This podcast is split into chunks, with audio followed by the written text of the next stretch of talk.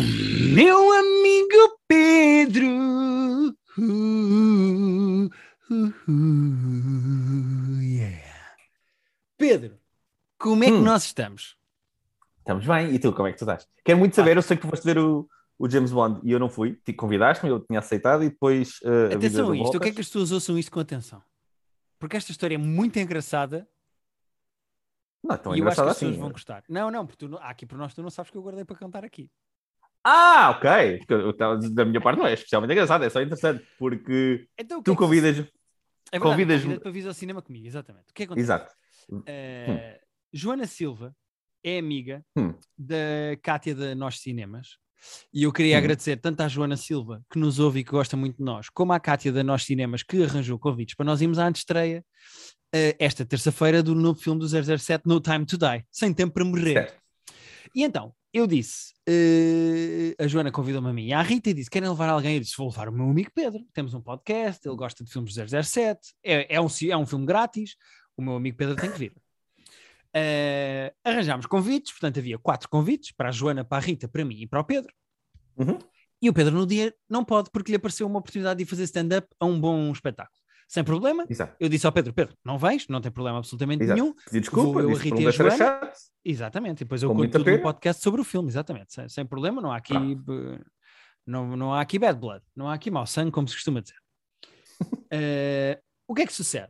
Chego terça-feira à antestreia do filme no Colombo Hum. e começo a ver, eu vou dizer, dezenas de pessoas vestidas de gala, de smoking mesmo. E eu estou com a minha roupa normal, Pedro. Tu já me viste? As pessoas A tua roupa normal é muito abaixo da média, portanto. A minha roupa normal ou é uma t-shirt e uma calça de ganga, ou é uma camisa de quadrados e uma calça de ganga. Eu não vario A muito a minha roupa. é tua roupa normal, por um miúdo, pode ser confundida por um pijama. Exagero, porque é calças de ganga, ninguém vai confundir. Mas pronto, mas tudo bem. Eh, eu chego lá e começo-me a demonstrar um bocado preocupado. E vou ter com a Kátia, da Nós Cinemas, a quem agradeço mais uma vez os convites, e digo assim: "Opá, ó Kátia, eu não estou com roupa para isto. E ela diz: Ah, não te preocupes, que há duas sessões. Há as sessões a que tu vais, e depois há, uma sessão. Exato, há a sessão dos No fundo é como quiser chamar, ou dos pobres, ou dos mal vestidos, e depois há uma sessão eh, com a Embaixada do Reino Unido, não sei quem, que vem, Ah. que é obrigatório usar, usar smoking e vestido de gala. Eu, ah, tudo Adoro. bem, eu não estou nessa, pois não, não, não, então perfeito, muito bem. A minha vida continua, Pedro. Tiramos lá umas fotografias, porque é uma antestreia, pronto, faz parte da praxe, dei lá uma entrevistazinha para a RFM, deste para a? Mariana Alvim, Ok. não sei o que, não sei o que mais. E estamos a entrar para a sala. Quando nós Rádio é estamos bom a entrar para a não, sala, não dá para ver como é que tu estás vestido, né? Exatamente, exatamente. Perfeito, a rádio foi ótima. Estava lá uma câmara, mas depois, como é para usar na rádio, ninguém vai ver a minha roupa. Estamos a entrar para a sala e nós temos quatro bilhetes e só passamos três. Hum. E explicamos Ah, isso e, e- porque é o teu. E estamos a Não me explicar isto. substituíram. Foi no próprio Ah, dia, não é? Não... Houve até ao fim. Foi para o próprio dia, não Ah, peço desculpa. Ok. Isto é bom porque isto depois tem aqui um twist. Tens que ouvir, tens que acompanhar. Ah, ok, ok, ok. Estamos a passar os bilhetes e dizemos ao senhor que está a passar os bilhetes lá na maquineta, lá nos códigos de barras, dizemos assim: ah, este a pessoa não veio, portanto este não vale a pena passar. E atrás de nós está um grupo que diz assim: espera, espera, vocês têm um convite que não vão usar. E eu, "S- sim, nós temos aqui um convite de uma pessoa que não veio. Ah, é que está ali fora um senhor que não conseguiu entrar porque não arranjou o convite e ele está connosco. Importam-se é que ele vai ficar aqui à espera dentro do Colombo. E nós, é pá, não bem. custa absolutamente nada. Damos o bilhete, claro, qual é o problema? Pa- passamos o bilhete, passamos o bilhete, o código de barras para essa pessoa entrar, e entretanto eu não vi quem era essa pessoa, mas entrei na sala do cinema. Ok. Compramos pipocas e não sei o que, não sei o que mais. A Joana e a Rita, que eu já me assinei aqui, ficam sentadas juntas, portanto, aquilo era aos pares, ficam sentadas, sentadas Hum. juntas, e eu fico com um lugar vazio ao meu lado. Ok. De repente, Era, era Começa- muito longe do da Rita e da. E da não, era, imagina que tens aqueles corredorzitos. No, Ah, ok, ok, ok. De repente eu estou sentado, estou à espera. Ah, o, como o filme, eles não querem espalhar spoilers e têm problemas com spoilers em relação ao filme, Hum. antes era obrigatório pôr o telefone dentro de um saquinho. Ah, Portanto, sério? aqueles saquinhos em que é, sim, tens que pôr em modo voo a desligar e pôr dentro de um saquinho eh, fechado, exatamente. Ahm, e eu estou sentadinho a olhar para as paredes, porque não posso mexer no meu telefone, à espera que comece o filme, e começa um senhor velhote a subir as escadas. Hum. E diz assim: Ah, o meu lugar é o R5. Eu disse: Ah, o R5 está aqui ao meu lado. Foi o senhor que ficou com o meu bilhete. Foi, fui. Ah, como é? Sentes aqui, sentes aqui. Portanto, Pedro, eu acabei por ver um filme ao lado de um velhote à mesmo. Não foste tu. Ok. Mas foi outro idoso que ficou ao meu lado. Um senhor muito, Eu- muito, eu, muito acaso, velhote, pai eu com agora achei 80 que- anos. Eu agora achei que ia ser tipo o Rui Reininho. Estava à espera de um twist, ainda um twist sobre o twist. Não, mas há aqui um twist sobre o twist, Pedro. Ah, há um twist sobre o twist. Que então. é, eu vi o filme todo ao lado de um senhor muito velhote, de 80 anos, Uhum. que dormiu o filme todo, Pedro. Ainda por cima, este mundo agora tem tantas explosões e tiros e merdas. Como é que ele Pedro. consegue? Este senhor adormeceu na boa ao fim de 8 minutos de filme e acordou quando levantaram as luzes no fim. E o filme é o maior 007 de sempre, da história. É que eu até fiz retweet de uma piada boa que eu vi, que era este é o, é o maior, é o, é o James Bond com mais minutos de sempre. E chama-se No Time to Die. E alguém, alguém disse That's so much time to die. Não, o, o, o título é um embuste. Esta coisa do tempo, É epá, 163 minutos tem o filme, Pedro. Eh, Yeah, tem duas horas e meia, no fundo. epá, é o maior James Bond de sempre. Eu não notei que eram duas horas e meia, porque eu acho que a narrativa está bem construída. ok, mas- pá, é isso. Aquele Até senhor dormiu ali uma já. soneca de duas horas e um quarto, pá, ao meu lado. Isso eu Sabes, revi com a gra- Pá, ele ia fazer isso. Ele ia fazer isso no banco à espera dos jovens, pelos vistos. Assim, pelo menos fez numa sala escura.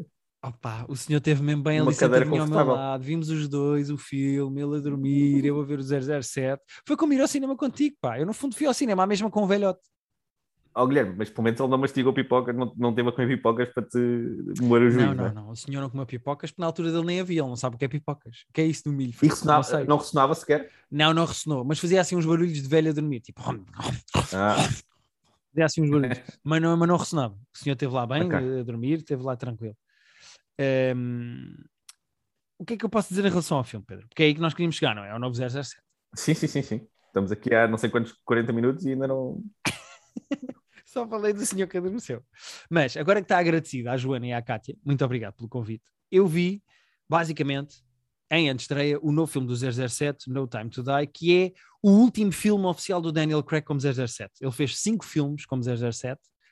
Ahm, e uma das coisas Dois, dois bons, dois meio merdosos e este que eu não sei. Merdosos, Não vou dizer. Não vou dizer, não vou dizer porque este filme, de facto, eu percebo que ponham o meu telefone dentro de um saquinho, porque este filme tem de Ah. facto spoilers. Este filme eh, é, é Ah. 100% spoilável. Se eu te pedir para tu me estragares um filme qualquer da história do 007, tu vais-me dizer assim: pá, o mal tem um plano e o 007 quase à última parece que vai Pois. perder e ao último minuto ganha. Este filme tem spoilers, ou seja, eu acho, e isto é a primeira coisa Uh. que eu vou dizer em relação a este filme do 007. Nunca vi um filme do 007 tão desviado da norma do 007. Ok. Normalmente os filmes do 007 e mesmo os outros do Daniel Craig são filmes muito formulaicos, previsíveis e meio básicos Sim. de mal o Skyfall eu acho muito fixe. Sim, é mais Skyfall, o Skyfall tem- emocional. tem, uma dinâmica, até tem a cena toda de família que funciona muito bem. Os outros são. O Spectre é uma, é uma palhaçada pegada, o Quantum of Solace é, é forgettable, eu nem sequer me lembro bem o que é que o filme tinha, Uhum. mas este, este agora já estava curioso, agora estou mais. É porque este filme fecha um ciclo de cinco filmes e há coisas que acontecem ao longo destes cinco filmes. Eh, e falámos disso no nosso Patreon esta semana porque fizemos um top 5 dos nossos filmes favoritos de 007. Uma das coisas que este Uhum. filme faz é fechar este arco do Daniel Craig. O universo dos filmes do Daniel Craig existe por si. Tu tens personagens importantes, tens Uhum. eh, personagens que são importantes para o 007. Neste filme, uma das coisas que acontece é o Daniel Craig já não é bem 007, é uma espécie Pois, de isso eu já tinha visto ali Comandante, num, sim. num limbo, E- não é? e há uma rapariga negra eh, que é uma agente do MI6 que é de facto o 007. E há muitas piadas com isso, dela ser o 007 e o Daniel Craig voltar e trabalhar e ter uma missão e não sei o quê. Mas ser ela o 007, ser ela a 007 neste caso. Um, O 007 é, é, é um, é um cargo. É, um, um cargo, uma sim. dominação, é uma dominação oficial. Tipo, e imagina que esta rapariga negra morria. O título de 007 pode ser atribuído a outro. Sim, sim, sim. agente. É, é um código, é quase um. É quase Exato, um... é que tipo capitão da equipa, tu és o avançado. É. Pronto. Eh, uma das coisas que é preciso dizer e que eu acho que as pessoas têm que ter mesmo a noção é este filme não só tem muita backstory em relação aos outros filmes, mas não é preciso ver os outros filmes a correr. Tipo, tu Era isso que eu ia perguntar. Mas pronto, não é preciso ir a correr ver os outros filmes, mas tem de facto muita backstory com os outros filmes. Porque isto acaba uma quintologia de cinco filmes, isto acaba uma, uma, uma viagem e é importante as pessoas lembrarem-se minimamente de personagens e etc.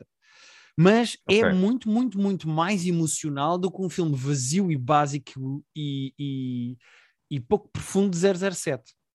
Ok. Tem profundidade dramática, tem high stakes, tem. De facto, estão em jogo coisas importantes que não é só tipo o 007 pode ou não dar o tiro final, ou mata ou mal, ou não é propriamente esse, Ok. esse tipo de coisas. Eu acho este filme quase que nem parece bem um filme do 007. O que por um lado é muito bom e por outro pode ser mau. Se as pessoas vão com expectativas de ver um filme do 007 Pois, eu normal gosto- de eu eu, tava- quero é tiros pensar- e bebidas e explosões, estás a ver? Nós Tem, a fazer atenção, o... atenção, tem. Tem esse elemento, bom, tem explosões, tem boas cenas de ação, bastante boas mesmo, tem excelentes cenas de ação. Uh, tem uma Bond Girl que aparece lá pelo meio, que eu tenho pena que apareça pouco, que é a Ana de Armas, que faz uma personagem. uh, É, mas se fizer todas as cenas da história do Sim. cinema, não se perde nada. Exato, a Ana de Armas podia fazer todos os filmes do mundo e ela neste filme está. É uma personagem muito engraçada porque ela faz uma agente uh, e ela é excelente como agente, tipo, uh, é, é- é- em termos de tiros e de luta e etc. funciona tudo, mas ela é super nervosa porque é das primeiras missões dela e ela está a treinar há pouco Uhum. tempo e então ela é ao mesmo tempo muito bonita e muito atrapalhada de nervosa, que é uma coisa Ah, que normalmente não existe no universo de 007. Normalmente as gajas são Sim, sempre muita muito co- sedutoras e querem comer o 007 e são femmes fatales e não é nada disso. Vocês não estão a ver a sobrancelha arqueada do Guilherme a contar, a, a contar, a fazer esta O imitação. meu tom de gozo das, das Bond Girls que são sempre a mesma merda. E este filme a consegue voz dar- estava gira e, e a sobrancelha acrescentou. Assim, Mas a, a Ana- de Armas, tenho pena. É é uma das críticas que eu faria ao filme. Eu não posso fazer as outras porque as pessoas não viram e não quero fazer spoilers. Mas uma das críticas que eu posso fazer ao filme, eh, sem spoiler, é eu tenho pena que a Ana de Armas, que é uma personagem de facto interessante e que ela é mesmo muito bonita, que ela não tenha mais tempo de airtime. Pô, ainda por cima, 2 horas e 40 de filme, não conseguiam meter mais Ana de Armas ali. Pá, sim.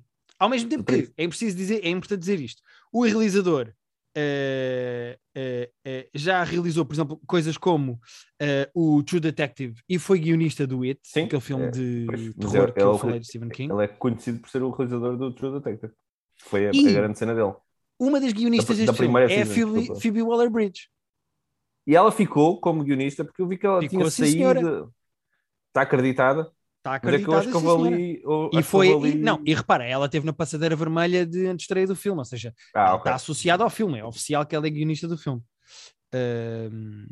Não, ela saiu agora, foi da série que ela ia fazer com o Danny Glover, que isso é que me deixa triste. ah, não, não, sim, mas isso não tem nada a ver. Isso não tem nada a ver. Eu já nunca sei que projetos é que as pessoas saem, não saem. Sim.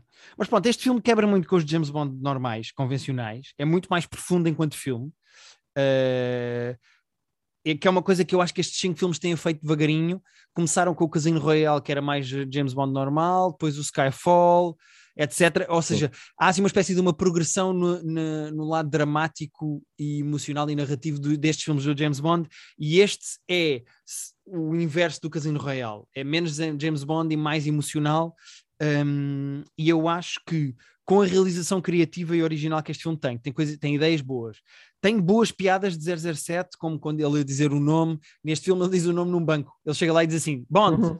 e o senhor do banco fica assim a olhar para ele e diz, género, e então, e ele, não, James. Bond, e ele tem que dizer o nome dele como costuma dizer nos filmes, mas diz para Ah, um ou seja, tem, tem ideias engraçadas que desconstroem os cânones do 007 ao mesmo tempo que é um filme do 007 e portanto Ok. eu aconselho toda a gente a ir ver quero muito. E que a única coisa que aconteceu durante o filme é que o mal do filme é o Rami Malek Uhum. e há uma altura no filme em que pronto, há uma tensão entre o 007 e o vilão, pronto, está clássico, e então está o, Daniel Craig e eu estou a olhar para o filme e dizer assim, mas porquê que o Freddie Mercury está tão chateado com o James Bond? Eles são do mesmo país, para que é que estão chateados? Eh, pronto, eu não consigo desligar o Rami Malek do Freddie Mercury, não consigo, desculpa. Ok. Mas, eh, mas ele está bem no filme e acho que até faz um. Não é. Não o punha num top de vilões do 007, mas acho que funciona muito bem para o tipo de filme e para o filme que é. Quanto é que tu deste lá no, no filme Affinity? Sete? Eu Oito? acho, que, eu acho o filme um 7,5. Ok. Estava a sentir que era por aí que tu estavas.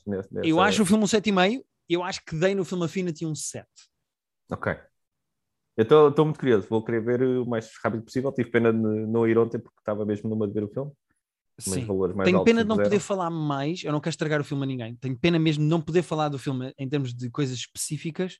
Mas acho que se as pessoas tanto gostem dos filmes do 007 normais com tiros e gajas com as mamas de fora, tanto gostem de filmes que têm um lado mais dramático e que e querem explorar um bocadinho mais a personagem do 007, acho que ambas vão ficar satisfeitas com a maneira como o filme é explorado. O filme não é perfeito, tem alguns buracos narrativos, na minha opinião, tem algumas coisas que podiam ser feitas de maneira diferente, ao mesmo tempo que é um filme que também arrisca muito no formato e que tem coragem para fazer coisas que eu acho que os outros filmes de 007 não teriam.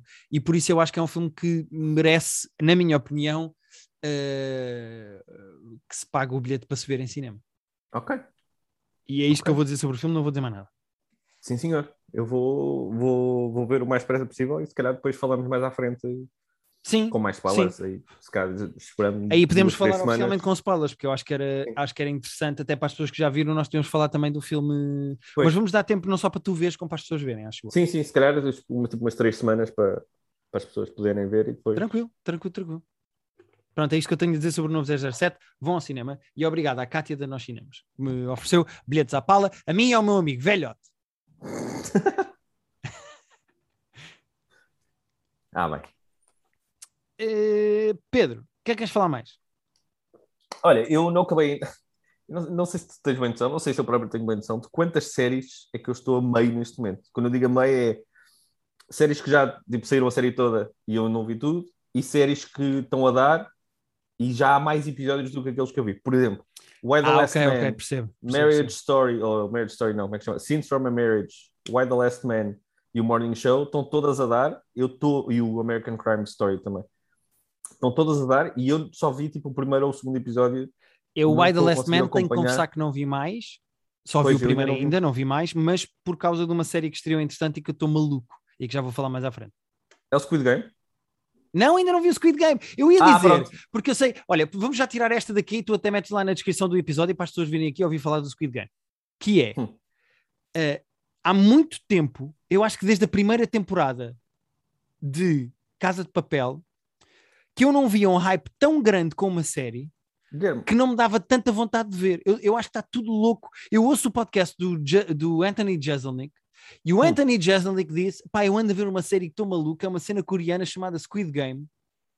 Guilherme, o Ted Sarandos, que é o, o co-presidente, o co-CEO da, da Netflix, estava a dizer esta semana que o Squid Game já é de longe a, série estrangeira de maior sucesso da Netflix. Mais que a Casa de Papel. Não, eh, o segundo eh, estava o Lupin à frente, não sei como, eh, a nível mundial. Mas ele estava a dizer que o Squid Game caminha para ser a série de maior sucesso de sempre da Netflix. ele disse que está está em jogo a possibilidade de ser, está em primeiro em todos, os- tipo, em É assim, se países do depender de mim vai ser, porque eh, eu adoro a premissa, as pessoas que ouvem este podcast conhecem-nos e sabem o que eu adoro merdas coreanas. Pá, sou louco. É isso, e a série é muito Eh, coreana. Eu estou no sétimo episódio, faltam-me dois. eh, que eu não consegui acabar ontem à noite. Ah, já começaste a ver? Pá, então vamos Já falar comecei, disso, Pedro. não, eu Então vi, falar eu vi os, sete, vi os sete episódios em dois dias, vi cinco num dia e, e ontem só consegui ver dois porque fui lá fazer o. eh, pá, é, é, já é assim, estavas a dizer que adoro merdas coreanas, é muito coreana.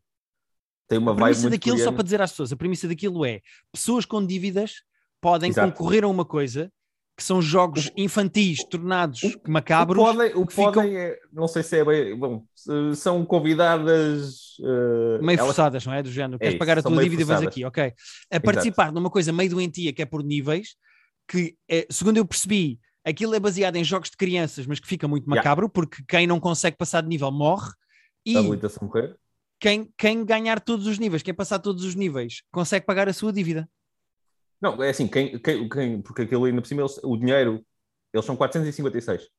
E é, se eu não me engano, eles metem, o, a organização mete tipo, acho que é, aquilo é na moeda coreana, mas é tipo 100 milhões. É, é badaguito, mas é um número por cada pessoa que entra. E depois, à medida que vai morrendo gente, esse dinheiro é dividido por menos pessoas. Portanto, se tu ganhares, se chegarem tipo 10 ao fim, eu não sei quanto é que vão chegar ao fim, porque ainda me faltam dois, tu ficas milionário, não é? Que nem é só pagas as tuas dívidas. Tu estás. Mas é possível fazer- que no final as pessoas que ainda estão vivas matem os outros para poderem ganhar mais dinheiro porque dividem mais? É Assim, eu não acabei ainda. Ah, é.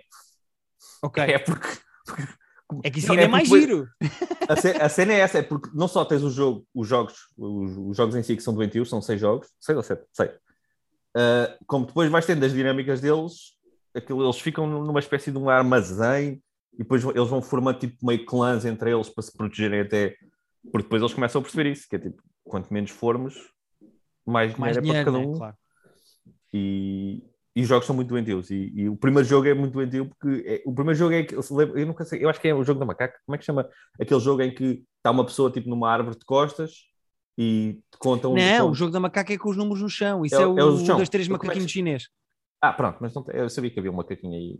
Mas, mas pronto, é um macaquinho chinês em que há um robô que está de costas e tipo está de costas a, a- fazer uma lenga-lenga e de repente quando, quando ele para a lenga-lenga, enquanto ele está a fazer a lenga-lenga, os jogadores podem avançar. Ok. Quando ele para a lenga-lenga, tem tudo que parar e ele vi- a cabeça roda e se o sensor eh, sentir alguém a Vê mexer, movimento. coisas acontecem. Isso é espetacular. Eu lembro-me de um filme de terror que eu adoro, espanhol, chamado El Orfanato, em Ah, que a rapariga que vai ao orfanato para chamar os fantasmas das crianças tem que jogar isso na parede. E então ela vira-se para a é parede e diz: creepy. um, dois, três, toca lá a parede. E quando ela olha para trás, está, está vazio. Depois ela olha para a parede e diz: Aí um, é dois, creepy. três, toca lá a parede. E a câmera acompanha o movimento, tipo o olhar dela. Uhum. Ela vai para a parede, filma ela e a parede, e depois quando ela diz um, dois, três, toca lá a parede, e ela olha para trás para ver se os fantasmas estão a aparecer, a câmera mexe-se e começas a ver uns vultos. Ela volta Ia. para a parede e diz: um, dois, três, toca lá a parede. Pá, quem gosta de filmes de terror, eu aconselho o, o, o El Orfanato. Eh, Eu lembro mas que tu tens gostado muito disso. tu- estou muito, muito, muito, muito, muito curioso com o Squid Game, mas estou a ver uma série que já vamos falar mais à frente. Estou a ver uma série que me está a consumir muito o meu tempo e que eu estou fascinado e a adorar. E então eu quero fazer uma Uh. coisa de cada vez. E então eu vou acabar esta série esta semana e para a semana eu já vi o Squid Game e vou falar. Prometo. Ok, o Squid Game são nove episódios. uh, De uma é hora, hora cada é? um. De uma hora. Uh, é muito, epá, é super interessante. É, é muito coreano. Uh, se dizer que é divertido, é- mas é, é, é emocional. Às tantas, o meu único problema com o Squid Game, uh, pá, eu já percebi que eles são 456 e que não vão chegar todos ao fim. Às tantas, há tanta morte que às vezes, tipo, se não for uma das personagens super principais, tu tens um, tens um protagonista e depois vais conhecendo bem mais uma dúzia de pessoas. Ok. Mas às vezes está tanta gente a morrer que ficas meio insensível às mortes. Às tantas é tipo, ah, pronto, mais um morreu, mais um morreu, mais um morreu. Epá, sim, em 400 e tal é normal que isso aconteça, não é? Não podes Pronto. chorar todas as mortes. É isso. Ah, é, é a minha única semi Ah, e pronto. Ah, a minha outra crítica, mas os pormenores que, me- que me aborrecem. Assim, tipo, o- eu não falo coreano, mas ah, as interpretações em coreano parecem excelentes. Parecem muito boas. Agora, há. Eles falam disso desde o início da série, mas só aparece a meio da série uns VIPs americanos que vão, que vão lá ver em pessoa os jogos, porque aquilo é, é ao mesmo tempo que estão a acontecer os jogos, aquilo é uma cena meio de entretenimento para, para, para milionários, estás a ver? E as cenas em que os americanos vão lá são muito mal, são muito mal interpretadas. Os americanos são péssimos. Eles estão com umas Ah, máscaras. os que são- atores americanos que entram na série, ok, Sim, eles, eles são, são- têm umas máscaras tipo, tipo Eyes Wide Shut, Uh, mas os diálogos em inglês são, são fraquíssimos e às tantas eu estava meio fora da série quase aquela cena de quebrar a tua atenção de tão farsola que eram os diálogos em, em- em inglês. Mas de resto é super divertido, acho que vais curtir. Eu não estou não a achar que é a melhor série que eu já vi na vida, mas é super é gripping. É, dá- dá É muito o meu género, pá. Porque faz-me lembrar o, o Battle Royale. É isso. Eu não vi o Battle Royale, mas eh, Pá, há o Battle Royale é também. inacreditável. É basicamente tipo, eles pegam nos alunos mais problemáticos do Japão, juntam-nos todos numa ilha e dizem assim: pá, só um de vocês é que vai voltar. Eu, é- foi- eu, eu tinha a referência da história, nunca tinha- não, não vi o filme. Mas, mas tem um bocado dessa vibe, tem, tem. Ok. Ahm, então, muitos próprios ao Dong Hyuk Hwang, que foi o guionista e realizador desta série. Pá, ele deve estar, deve estar contente neste momento, porque isto está a ser um sucesso é epá, global, porque lá o gajo da Netflix estava a dizer que está em primeiro tipo, em todos os territórios neste momento. E eu fui ver há bocado, estava, em Portugal está em primeiro. Espetacular, estou muito feliz. Uhum. Olha, o primeiro comentário que está aqui no eh, IMDB, vou passar a citar, Pedro. Faz. Great show, horrible VIPs. Olha, vês? E diz assim: Uh, I found the show to be fantastic, only ruined by the ho- horrible VIP acting. pronto, foda-se, ainda bem que não, pronto, eu não sou o único, não, por acaso não tinha visto segundo comentário. Segundo comentário. My God, the actors who, who portrayed the VIP people cannot act. Não, é que é mesmo, oh, Guilherme, eu para ter referido isto é porque foi mesmo tipo meio. Foi chocante, é que ti- tirou mesmo da atenção da série.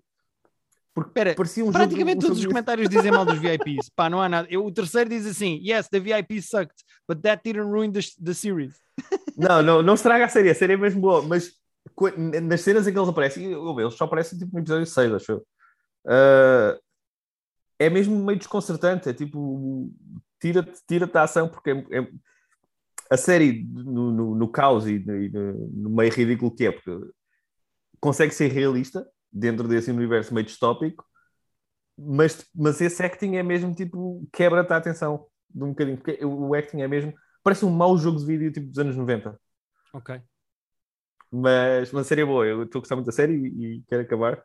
Mas ainda- pronto, ainda bem que não fui só eu a reparar. Não fui só Sim, eu a sim. reparar. Estou muito curioso, Pedro, mas eu tenho andado a ver outra coisa que eu não sei se tu já exploraste Ok, ou não. conta-me.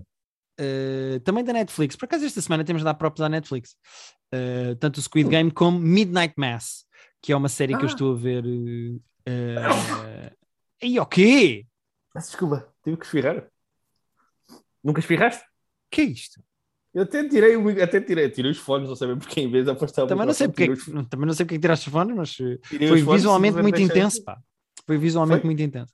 Mas estou a ver uma série da Netflix que ninguém está a ligar nenhuma porque está tudo distraído com o Squid Game. oh, Pois, caralho. eu acho que é isso. Eu já vi, já Mas- vi isso no meu, no meu interface, mas não, nem sequer investiguei. As pessoas Fala. sabem, porque eu já falei aqui, do meu amor pela série The Haunting of House Manor. Não, The Aham. Haunting of House Hill. Eh, que é do Mike Flanagan. Eh, e estreou agora uma série na Netflix dele, escrita e realizada Ah. por ele, de sete episódios, chamado, chamada Midnight Mass, que é uma coisa de terror. Mas terror, atenção, apesar de ser do gajo do Haunting of House Hill, é mais adulto. É um terror mais crescido. Faz-me lembrar mais o The Outsider da HBO. Eh, Ok. A vibe é a mesma porque é uma vibe de small town, sendo que neste caso é uma ilha que tem poucos habitantes, toda a gente se conhece, tem a ver com as dinâmicas do próprio espaço e aparece assim uma coisa meio paranormal, ao mesmo tempo que Até existe agora uma está a presença. muito Wickerman. Sendo Wicker Man, não há nada de paranormal, mas eh, ao mesmo tempo que há de facto uma presença paranormal que mexe um bocado com o balanço da própria ilha, eh, eu acho que o pior terror vem das pessoas que lá moram. eh, Ok. o, o- o pior terror é mais humano e isso é mais interessante, acho eu. Um, Ah, eu também acho que é sempre mais interessante lá está, o mal Sim, não, humano do que o mal paranormal. dúvida.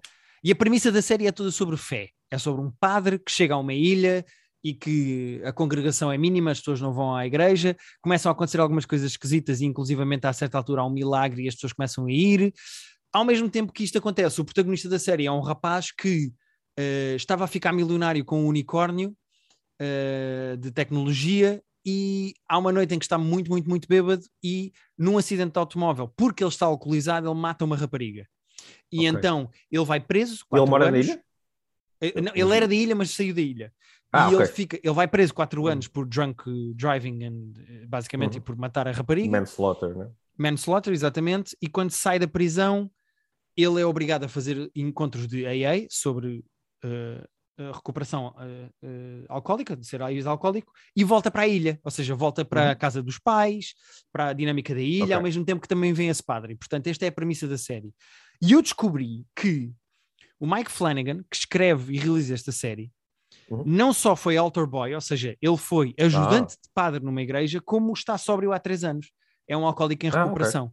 E esta série é super intimista, super pessoal. Nota-se Escreve isso. sobre o que conheces, não é? Não é isso que se. Exatamente, exatamente. É muito interessante isso. E a série é sobre fé, sobre luto, sobre a culpa, ao mesmo tempo que é uma série de terror, mas não é um terror de jump scares do género tipo, bu, não é isso.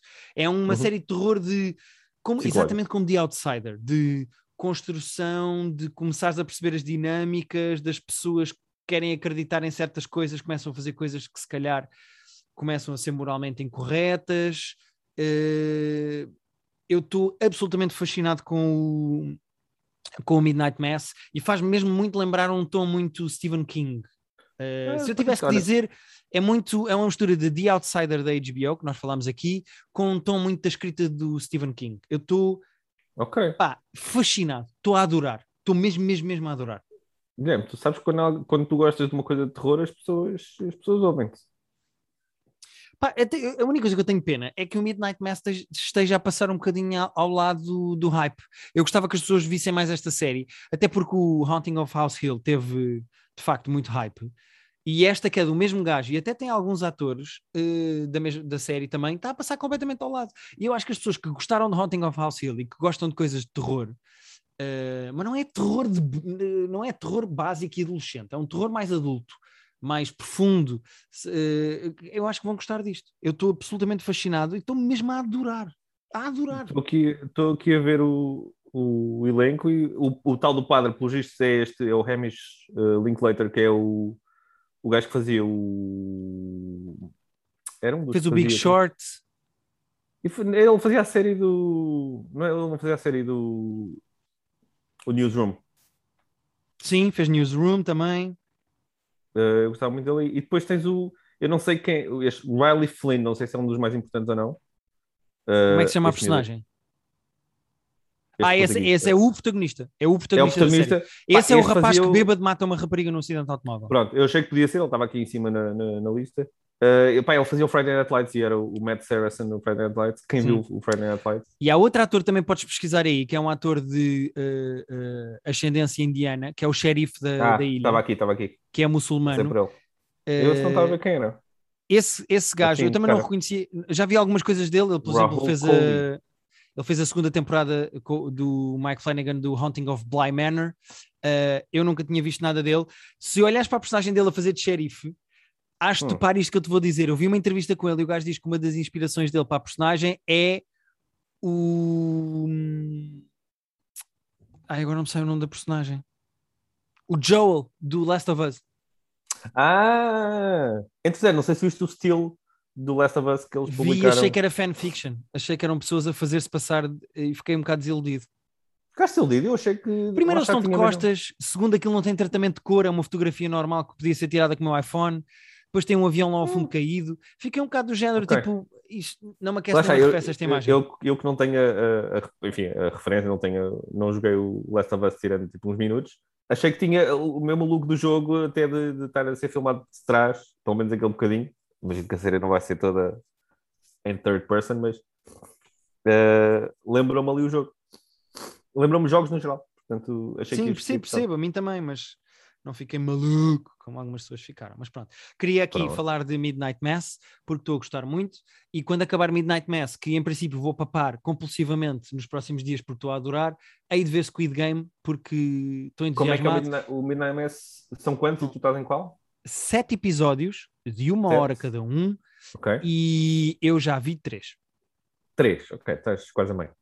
Faltam quatro horas, eh, é tranquilo. Até porque eu estou a gostar muito, mesmo muito da série, mas pá, foram dois programas no mesmo fim de semana por causa das eleições. Foi muito trabalho pois. e eu não consegui propriamente uh, fazer nada a não ser ver vídeos e preparar coisas para o Isto é Gozar com quem trabalha. E agora, este fim de semana não há programa por causa dos Globos de Ouro, eu hei de estar um bocadinho mais livre. Ah. Então, como aí estar um bocadinho mais livre, vou pôr as séries vais, vais ver isto e vais ver o Squid Game. Sim, então, para a semana, falando do, pelo menos do Squid Game, havemos de falar. Eh, Sim, podemos falar até já com spoilers, porque tu Sim. vais ter acabado e eu quero ver acabar. Portanto... Sim, em princípio acaba hoje ainda.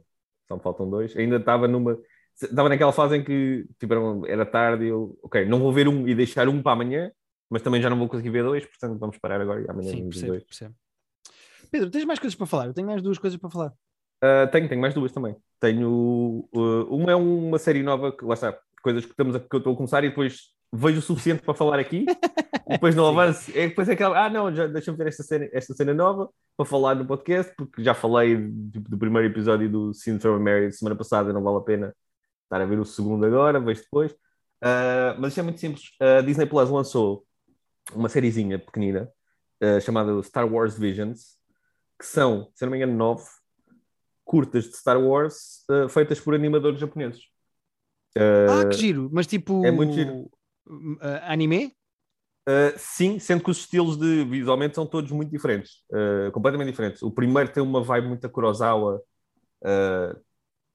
tanto nos desenhos, o Kurosawa não fazia animação, mas remete muito para aquele universo como o tipo de narrativa, é assim uma cena meio quase de, de velho oeste, mas okay. oriental.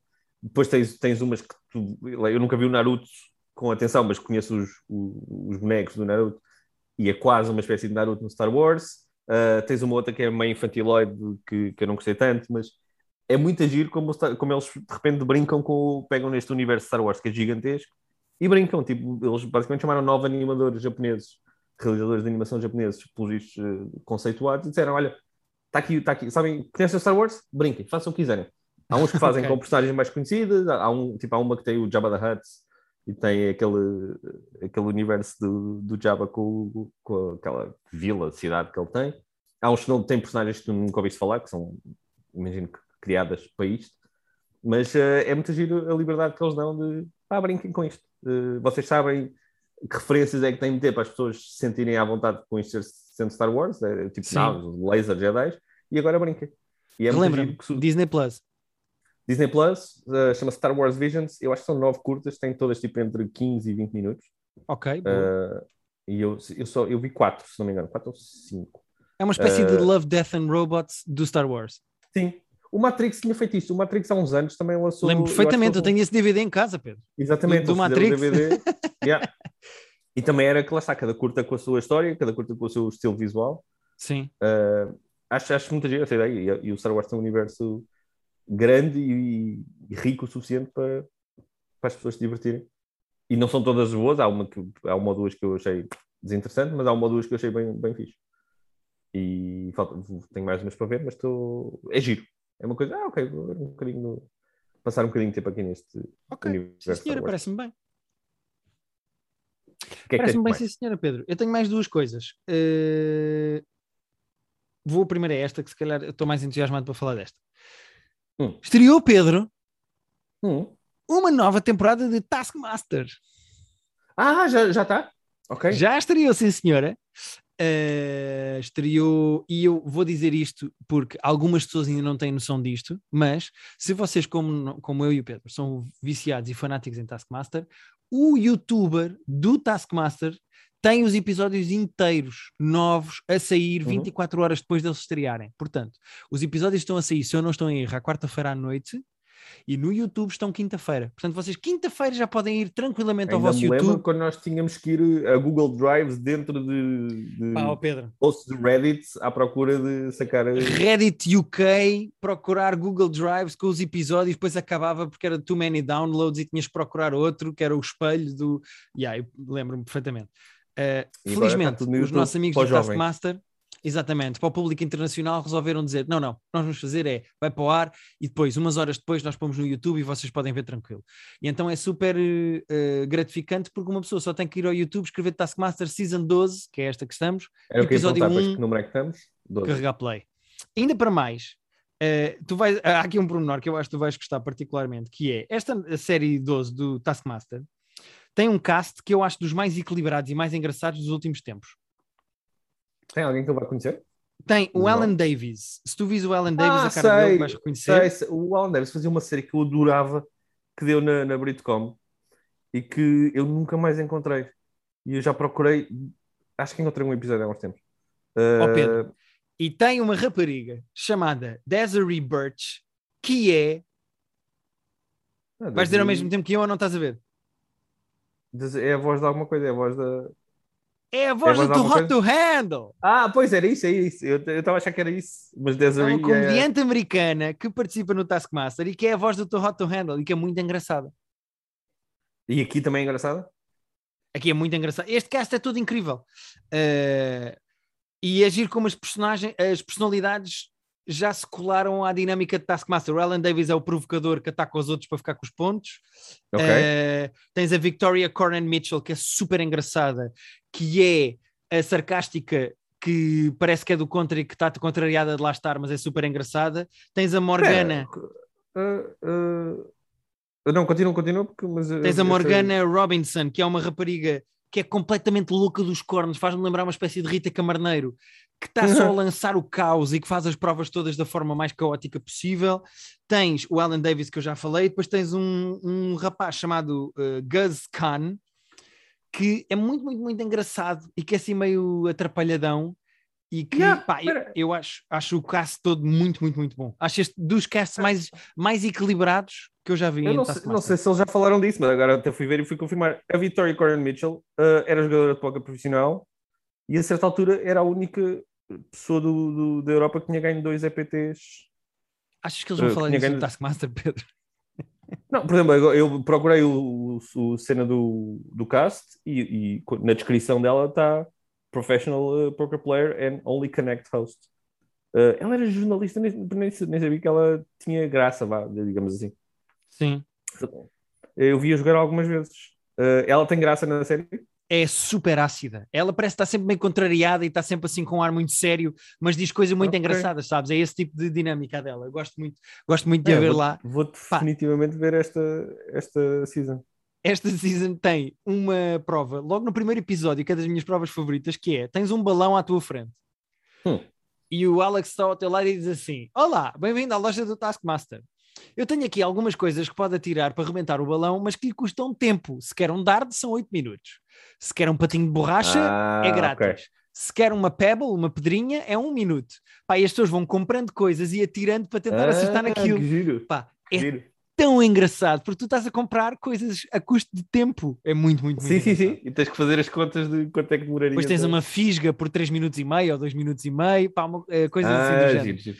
Pá, eu, eu, eh, é engraçado como uma, uma série que podia ter sido uma coisa que se esgotava em duas ou três temporadas, no formato, está na série 12 e Yeah. tem um bom cast, equilibrado e provas boas. Ah, olha, vou acompanhar esta season contigo. Só deu o primeiro ainda? Só deu o primeiro.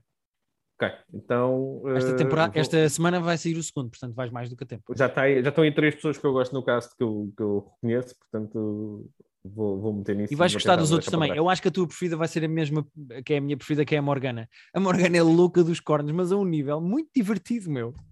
Mesmo, Ah, mesmo Estou a ver muito aqui a divertido. foto e ela tem um bocado de louca. E, e eu não fazia ideia quem é que ela era, nunca tinha visto nada. Pá, é louca. Impressionist. Está bem. Então vou lá. Está lá para lançar o caos, sabes? Que é o que nós gostamos. Uhum.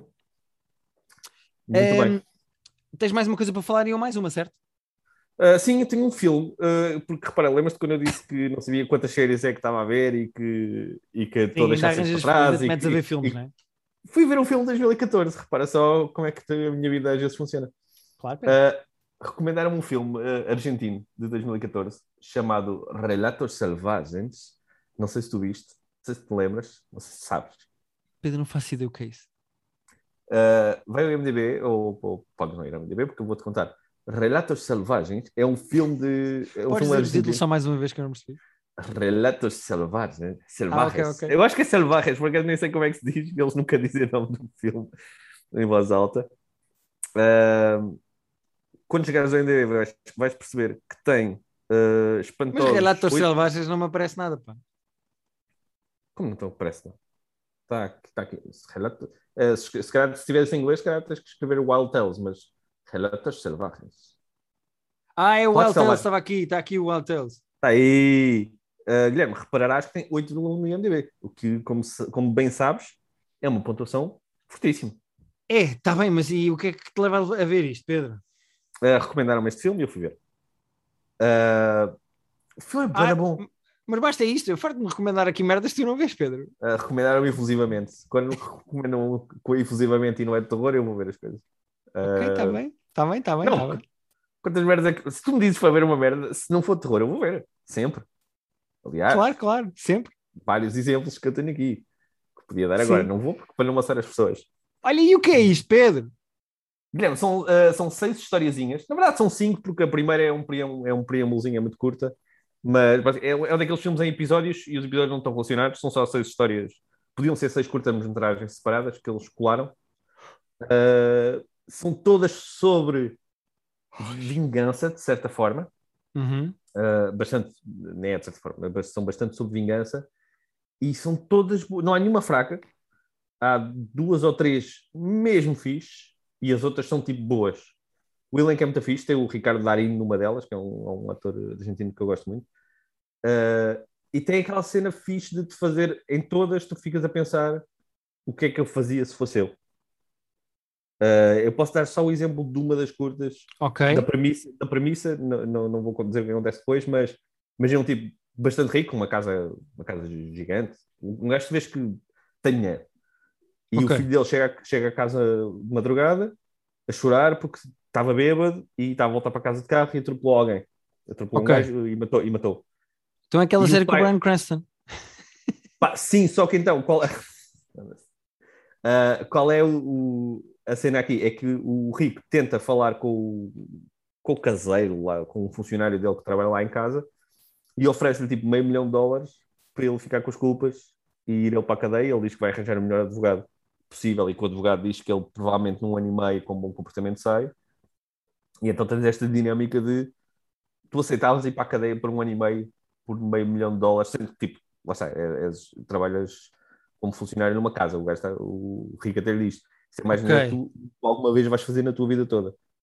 Uh, esse jogo de culpas e de, epá, e de, de risk and reward, o que é que tu estás disposto a fazer por quanto, é muito giro e depois esse, esse, essa curta escala de uma maneira também muito gira. Mas é muito fixe, todas as histórias são boas. Uh, eu gostei muito do filme. Este 8,1 do IMDb não é, não é por acaso. Uh, o cinema argentino é muito fixe. Lembro-me também o Nove Rainhas, que é um outro filme com o Ricardo Darín, uh, que é super fixe e que se as pessoas não, virem, não viram, eu recomendo. O Nove Rainhas já tem uns anos. É de 2000, este, esse é mais velho. Este é 2014. Uh, mas excelente filme. boa surpresa que eu, que eu me tive a ver. De facto, quando okay. as pessoas recomendam as coisas efusivamente é para, é para Ok. Vale a pena. Eu acho que tem a ver com a pessoa que recomendou, mas tudo bem, também não vou por aí. Não vou, Vai lixar, meu. Mas agora Porque eu farto de me recomendar merdas aqui e tu nunca me ligas nenhum, mas tudo bem, tudo bem, não vou entrar. Como assim, meu? Uh, fica aqui a recomendação do Pedro. Eu tenho uma, acho que é uma desrecomendação, que é como o hum. Teixeira da Mota diz no podcast dele, mas ainda não sei bem. Mas, hum. Pedro, sabes que eu tenho opto, né? Sei, sei, sei. E quando estreiam coisas na opto, eu vou ver porque tem é um, mínimo, podcast é? de cultura pop, de entretenimento. E não, mas não tivesse, estás a pagar aquela merda, convém. Ah, não, sem dúvida, sem dúvida. Estreou uma série com a Mariana Monteiro. Não, não é a Mariana Monteiro. Eu não sei Carolina é Loureiro, peço desculpa, é que ah. rima. Com a Carolina Loureiro e com a Júlia Palha. Um, ah, pronto, já está explicado. A é lista. Mas atenção é que tal da lista. também não faças essas conversas. Eh, chama-se a, a tal lista. da lista que está-me sempre a aparecer no Instagram, de facto. Ó oh, Pedro, ó oh, Pedro, ó oh, Pedro, ó Pedro. Mas é assim? Assim tão podre? Eu não tenho bem palavras para descrever, pá. Ui, espera aí. Porque o objetivo daquilo é. Eu vou falar primeiro do objetivo daquilo. Hum.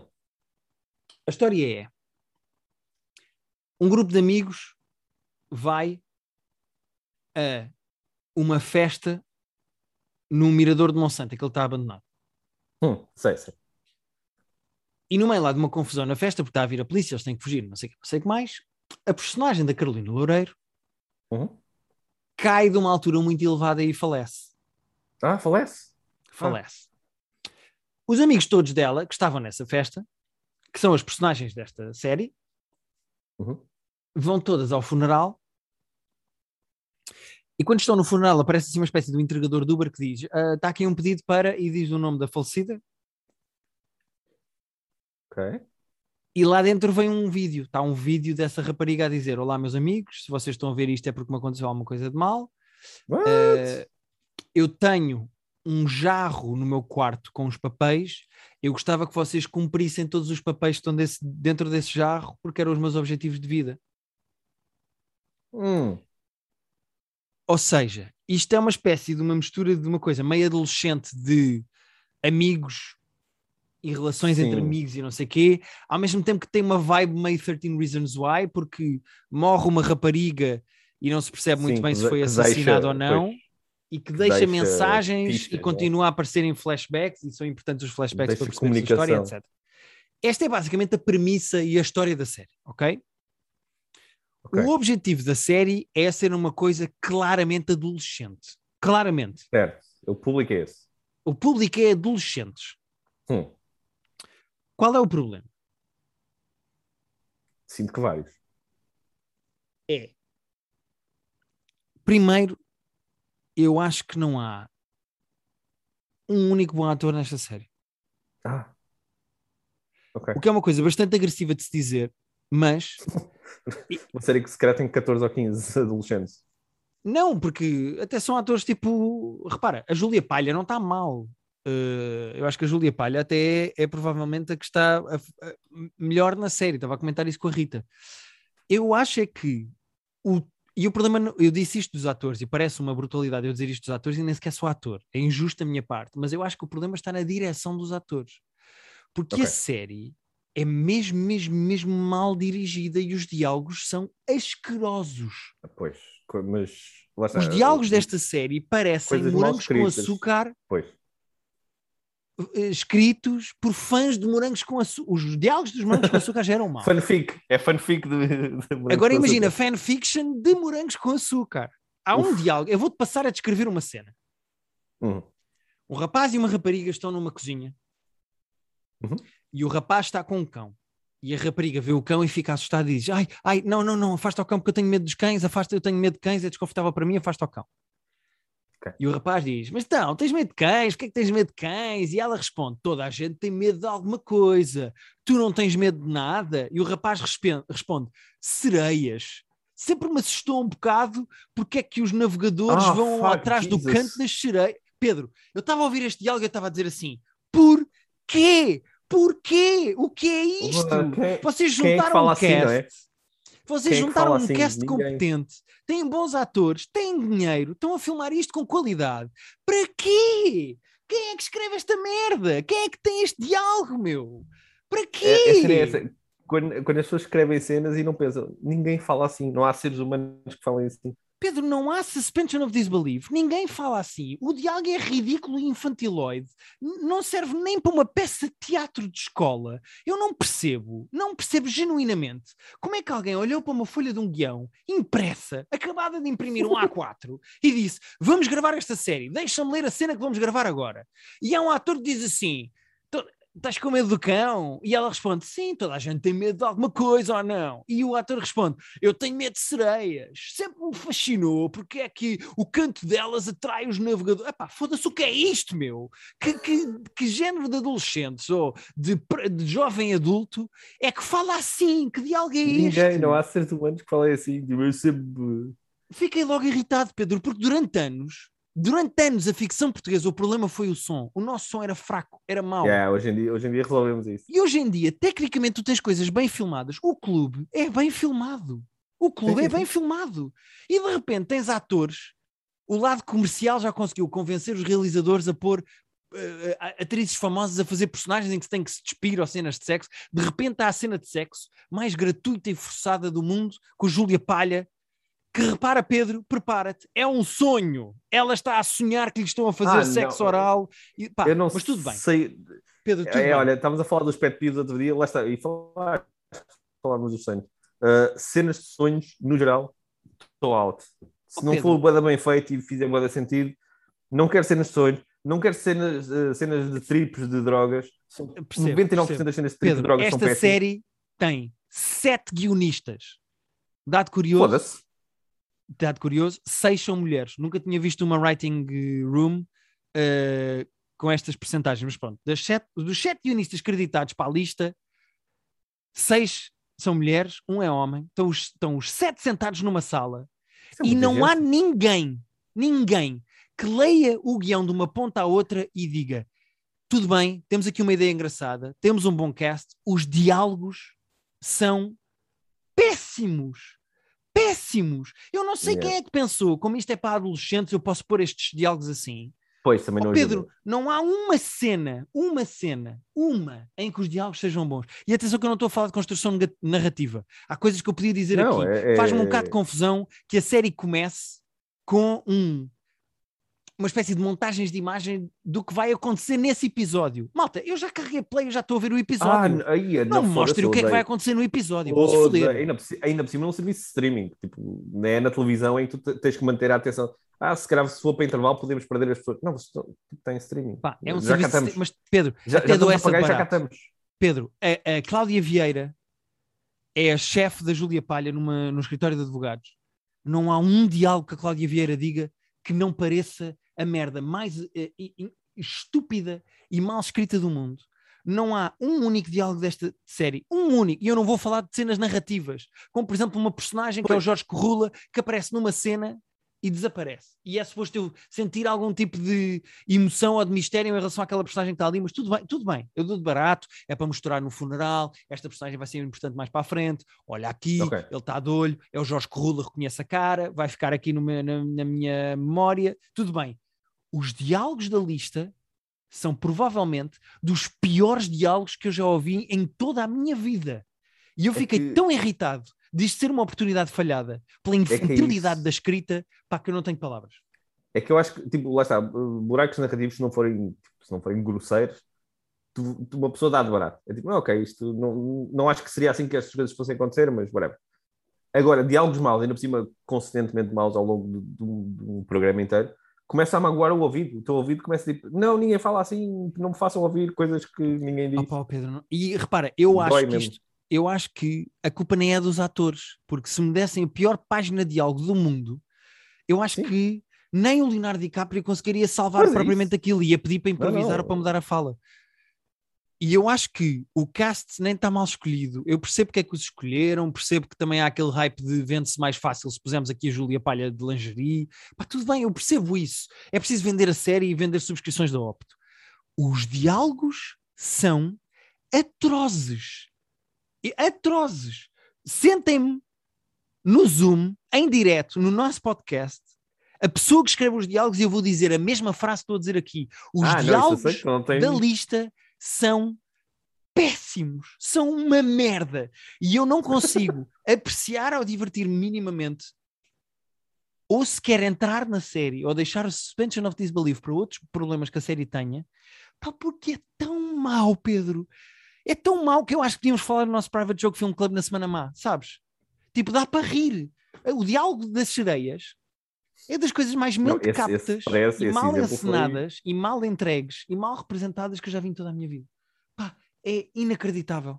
Inacreditável. Parece um trabalho. Nem na minha faculdade os trabalhos de escola eram assim, Pedro. Não, e depois lá está, é o acumular, não é? Porque é mal escrito, depois é mal dirigido e depois nem é especialmente bem interpretado. Portanto, há aí uma Santos tripla de, de cagada, sim. não é? E a certa altura há, há- há- há coisas pá, que me fazem tanta confusão. É amadorismo, pá. É amadorismo. É mesmo quem não vê séries e não percebe de séries. Há uma cena em que a Júlia Palha diz assim: Eu tenho medo do cão porque eu fui mordida quando era pequena. Por alguma razão, por alguma razão, entra um flashback de uma miúda pequenina, um cão a olhar para a miúda, a começar a correr atrás da miúda e a miúda começa a correr e corta e volta para a Júlia Palha.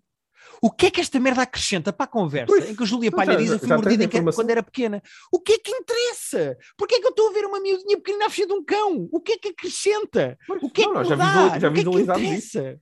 Quando ela diz que foi mordida, nós já visualizamos. Oh Pedro, não... é, estás a ver? Este tipo de merdas. Não há ninguém que pergunte assim, isto é para quê? Pois.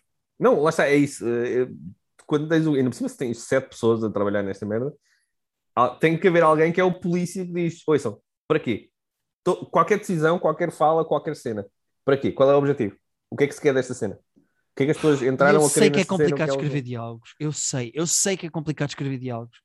Ouçam, eu fiz três anos de guionismo. Eu escrevo diálogos, eu já escrevi ficção. Eu sei que as primeiras oito versões dos diálogos que eu escrevo parece sempre forçado e a copiar coisas meio Sorkin e que eu tento que ser engraçado e não sei o quê. Eu sei que diálogos é complicado de escrever, mas eu garanto que os diálogos da lista são os. É, foi a primeira versão. Pois, se calhar também é esse problema, não é? e se calhar estou demasiado irritado para o que é, mas tocou-me num botão, tocou-me num botão e eu não tenho palavras para descrever pá, Não, a repara, eu- fraca qualidade daquilo. Pá, desculpa, Eu que não tenho, tenho eu outra que não maneira de tenho dizer opt, isto. eu que não tenho opt, e tu que não estás a dizer bem, não é? Porque eu não vejo as coisas quando tu dizes bem, vejo mais, mais pressa vejo quando tu dizes mal.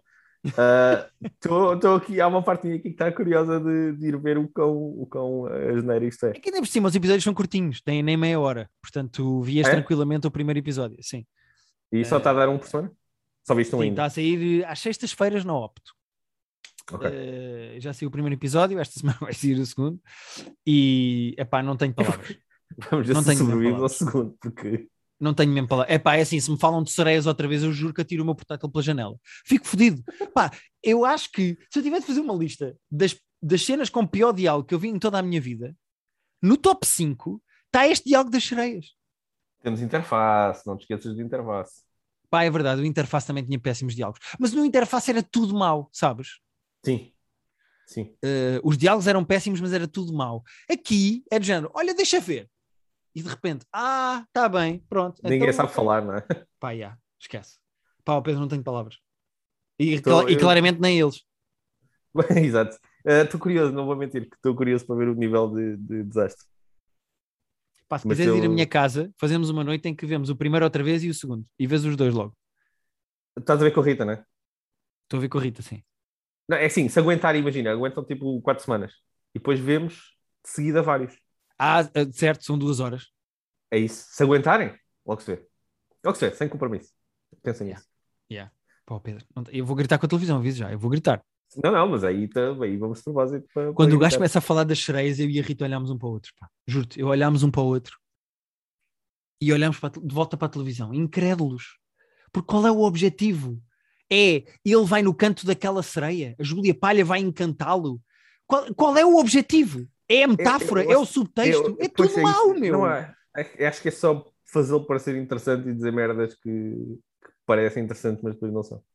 É pá, mas é o quê? Mas é, é suposto mostrar que ele é tipo uma intelectualoide? É para mostrar, é tipo character building? É do género, olha, este gajo é o Pedro Mexia dos adolescentes, ele lê livros e tem esta referência. Pedro, é, tudo guionistas forçado, a quererem mal explicado. que têm ideias viras. Ainda é Pá, pior. não consegui. E pá, eu não percebo. Como é que a Júlia Palha e o ator não estão na cena a gravar a cena e a dizer assim: opá, malta, não, não há maneira de mudar este diálogo, que isto é um bocado Ah, forçado. sim. Bom, não é exatamente tudo de Niro e a. Não é? nem, nem sequer devem ter essa autoridade, diga-se. Não vou falar mais da lista. Acabou, não vou dizer mais nada. Não. Chega à lista. Já estou enervado. Chega. Já estou enervado e semana? É, enervado. Não tenho Vamos todos, vamos todos relaxar. Uh, vimos coisas boas. Dissemos bem de quase tudo, menos, de, de- menos da lista. Mas temos bem do Squid Game, temos bem do. Uh, como é que chama? Man- Manor Hill? Não, como é que chama? O Midnight Mass. Uh, Midnight- missa da Midnight meia-noite. Missa da meia-noite. Midnight Mass. Vimos bem do Squid Game, falamos bem do Squid Game, falamos bem do Flash Selvagens. Uh, tivemos uma Falámos bem. de. E mais ou menos mal do 007, mas mais bem do que mal. E pronto, e falamos, e falamos mal do lista. Pedro, foi um bom episódio. No nosso Acho que foi. Patreon temos um top 5 dos nossos filmes favoritos do 007, que são 25 ou 24 no total neste momento, com este novo. Uhum. Uh, as pessoas podem passar no nosso Patreon. Para a semana, no nosso Patreon, vamos ter filme club de filme bom e vamos ver um filme do Hitchcock chamado Dial M for Murder, que é o meu Exatamente. filme do Hitchcock favorito. É o meu também. Apesar de não ver é baseado numa peça de teatro e passa-se praticamente todo no mesmo espaço. Sim, uh, haveremos de falar disso depois, mas uh, é super interessante. E não é daqueles mais óbvios que se calhar toda a gente já viu. uh, e recomendo, tem uma semana para ver. E depois juntam-se lá e ouvem-nos ouvem no Patreon. Fazemos um É um episódio excelente filme do Hitchcock, podem ver e depois tem o episódio em que nós falamos do filme. E dizemos a nossa Exatamente. cena favorita, o nosso diálogo favorito, o que é que nós mudávamos no filme e que papel é que podia ser feito pelo José Raposo. O José Raposo, é verdade. Grande José Raposo. Há um bocado, quando nós estávamos a gravar o Patreon, mandaste a ideia de dizermos quem é que nós queríamos que fosse o, o próximo Bond, em termos de atores, e o José Raposo veio-me à cabeça, não vou mentir. José Raposo a Achas, fazer James achas que Bond. dava um bom 007 José Raposo? Não era a minha primeira escolha, mas não era a minha última escolha também, digo já. Sim, é que, por exemplo, tem-se falado do Henry Cavill para 007. É. Não Vai. concordo. Não acho Eu que é o queria o. Idris Elba. Eu queria o Idris Idris Elba Elba. para mim, já. Idris Elba para mim era bem escolhido. Não há cabrão com mais tipo estilo e swagger do que ele. Tem pinta. Estilo, swagger, é britânico. Pá, É britânico. perfeito. e, tipo, manda na sala, sabes? É daqueles gestos que tu entras e Yeah. as pessoas olham. Tipo, este Yeah. gajo. Mas pronto, era como, como os racistas não querem um, um, um 007 negro, E os é o racistas. Ia dizer um Spider-Man, não sei porquê. É o Sendo que já há um Spider-Man negro, não sei para que é está. Sim, sim. Mas como os racistas não querem um 007 negro, de repente não há. Pronto. É, para mim era esse. Não sei, Também não sei quem é que vai voto. ser, não sei, não sei até que ponto é que no filme se levanta o véu sobre quem é que vai ser, não vais dizer. Mas Não, uma coisa, uma coisa que não é segredo nenhum e que eu posso dizer aqui, que já disse há bocado, é que a rapariga negra que entra no filme do, sim, sim, deste sim. novo já 007 tinha- é a 007. Ou seja, ela sim, tem o a título, tag. Yeah. tem a tag de 007 e depois a certa altura, eh, pronto, acontecem coisas. Mas Ah. é ela a 007. Ok. Pedro, até para a semana. Tchau. Ó Pedro, Então, e sabias que os marinheiros são atraídos pelo canto das sereias? Pensei que tinhas começado a dizer uma coisa e ias parar, ias carregar no, no stop a meio. Não, não, Ah, queria-te falar sobre sereias. Eu vou fechar o episódio e vamos ficar aqui a falar sobre sereias. Sim, Porque, sim, Pedro, faz. As sereias têm um canto, as sereias parecem bonitas à distância. E depois, com o seu Uhum. canto, atraem os marinheiros. Atrai, não é? E atraem com o seu canto, e por, nem é tanto o canto, é para serem gajas boas. E depois os marinheiros aproximam-se e percebes? E eu tenho um bocado Ah. de sereias, percebes? É por causa disso. Está aí uma metade. Eu tenho é de cães, sabe? Eu tenho é de cães.